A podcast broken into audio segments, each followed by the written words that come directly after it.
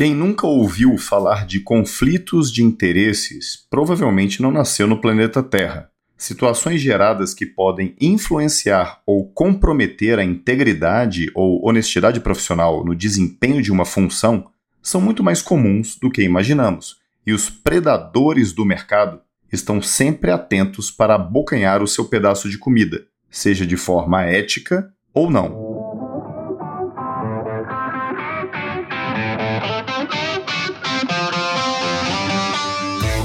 Sou Odonto, o podcast para quem vive a odontologia de corpo e alma. Um projeto do Caminho Criativo, apresentado por Gustavo Rivera e Tiago Menegazzi. Se você já realizou algum trabalho acadêmico, seja na graduação ou pós, talvez já tenha que ter escrito em alguma parte dele que o trabalho não apresentava conflitos de interesse. Isso é muito comum porque a indústria, não é para amadores, capitão. Para mudar as coisas, vai demorar muito tempo. O sistema é foda. Como acreditar em dados de uma pesquisa patrocinada por uma determinada empresa? Como saber se existe ou não dinheiro por trás de alguma pesquisa com o intuito de influenciar os resultados? E sim, é evidente que existem pesquisadores íntegros, centros de pesquisa que assim procedem também mas não seja inocente.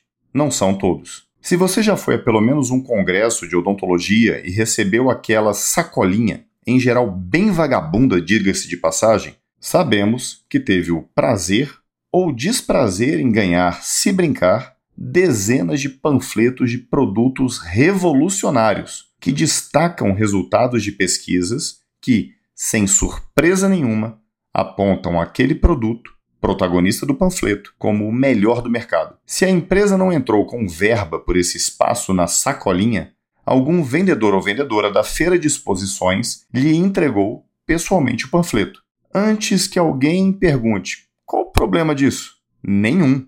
O problema não é o panfleto, mas a relativa falta de criticismo ao verificar os dados das pesquisas lá divulgados. Quem garantirá a idoneidade desses resultados? Segundo o padre Fábio de Mello, no livro Crer ou Não Crer, escrito em parceria com o professor e historiador Leandro Carnal, a crença faz parte da nossa vida cotidiana, mesmo da vida daqueles mais céticos. Quando você pede um carro por aplicativo, existe uma crença natural de que o motorista não esteja embriagado ou sob o efeito de substâncias ilícitas que poderão fazer com que a corrida não chegue no destino desejado. Quando você come um cachorro quente na rua, você crê que o alimento foi preparado com uma ótima, ou pelo menos razoável higiene, e que não atentará contra o seu sistema gastrointestinal, privando-o de sair do banheiro por um longo período do seu dia. Ou seja, acreditamos nas pessoas, desconhecidas ou não. Há algumas semanas atendi um colega dentista que havia sido meu aluno, muito bom por sinal. Em uma das conversas que tivemos, ele relatou uma atitude que vinha acontecendo no posto de saúde no qual ele trabalhou por um tempo. Neste ambiente, se existisse qualquer necessidade de realizar procedimentos restauradores diretos, a única opção era o amálgama. Como a opção era amálgama ou nada, ele ia de amálgama. Só que, em um determinado dia, ele resolveu abrir os armários do consultório para ver o que tinha dentro e deu de cara com caixas de fotopolimerizadores lacradas, como qualquer banheiro químico, daqueles de plástico que você entra eventualmente no final de shows, aquilo não cheirava nada bem. Ao perguntar o porquê aqueles aparelhos não eram utilizados, responderam que a chefe do setor só autorizava a realização de procedimentos em amálgama mesmo. Pior ainda, foi saber que quando pacientes pediam pela realização de restaurações da cor do dente, ou seja, resina composta, a auxiliar fornecia o cartão do consultório privado. Adivinhem só, da chefe do setor. Conflito de interesse? Não, imagina. Picaretagem mesmo. Sua vagabunda!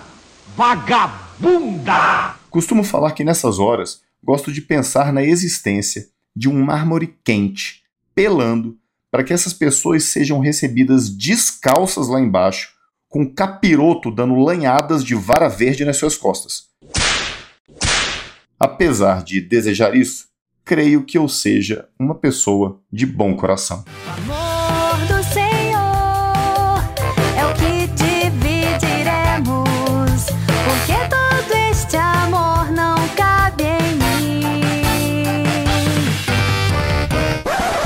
Privar uma pessoa de serviços públicos que poderiam ser plenamente prestados para advogar em benefício próprio é cruel.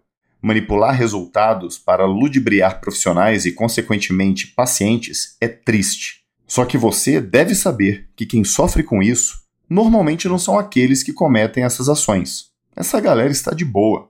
A lógica por trás dos atos tortuosos é exatamente não achar que esses delitos sejam graves, ou pior, nem achar que sejam delitos. Muitos profissionais e empresas tendem a minimizar suas atitudes condenáveis ou ficam sob a proteção do escudo que vem com o slogan. Mas todo mundo faz isso, qual o problema? Minimizar o ato errado é como a pessoa que solta aquelas frases extraordinárias. Não sou homofóbico, não sou racista, não sou machista, mas. Tudo depois de um mas em frases assim pode desconsiderar a primeira afirmação porque lá vem bomba. Ato errado é ato errado. Segure seus BOs, arque com as consequências ou ore. Ore não, invoque seus demônios para que lhe protejam.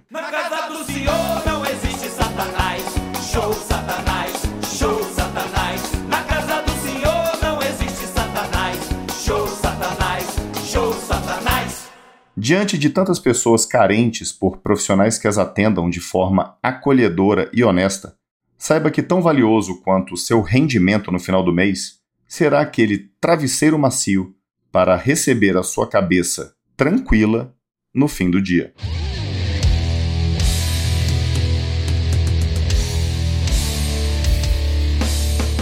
Criticismo, ética e caráter. Assuntos recorrentes aqui no Sou Odonto, mas que não custa sempre voltarmos a eles. Até porque vemos exemplos surreais a cada dia que justificam essa abordagem constante. Segundo o escritor, poeta e dramaturgo irlandês Oscar Wilde, chamamos de ética o conjunto de coisas que as pessoas fazem quando todos estão olhando.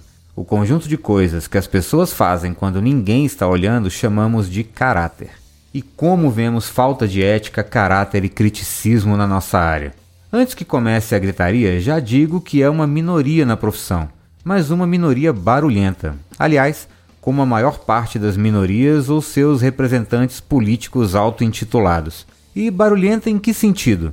No de causar um ruído incômodo aos ouvidos de colegas de profissão que agem de acordo com seu juramento profissional e princípios de moralidade. Eu juro, no exercício da minha profissão de cirurgião dentista, sempre ser fiel aos deveres da honestidade, da ciência e da caridade, jamais me servindo da mesma para favorecer o crime ou corromper os costumes ou desmerecer a odontologia.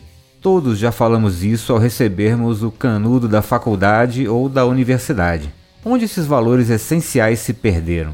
Como disse o Gustavo, o mercado não é para amadores mas buscar sobreviver a ele é bem diferente do que ser mau caráter. Acima de tudo, somos profissionais de saúde e devemos prezar pelo bem-estar de todos que temos o privilégio, sim, privilégio de cuidar. Não é somente uma escolha profissional, mas uma escolha de vida. E nada melhor do que viver dormindo todos os dias em paz com o travesseiro. O Sou Odonto é uma produção do Caminho Criativo Produções Audiovisuais sua apresentação em slides ou produção em áudio e vídeo impactante como deve ser. Participaram deste episódio Gustavo Rivera na autoria e narração, Julie Morato na locução da vinheta, eu, Thiago Menegazzi, nos comentários finais e você na indicação desse conteúdo para quem deveria ouvi-lo. Músicas incidentais, A Paz do Senhor é o que Queremos, do grupo Três Palavrinhas e Show Satanás, do Asa de Águia. Curta, compartilhe, dê 5 estrelinhas para nós no seu streaming de áudio favorito. Estamos em todos eles. E já estamos na reta final da temporada. Se gostou do que ouviu até agora, indique o nosso conteúdo para mais três amigos. Só três, vai lá. É rapidinho e ajuda muito esse projeto a continuar e ter uma segunda temporada ainda mais interessante. Obrigado pela sua audiência e até a próxima semana. Valeu!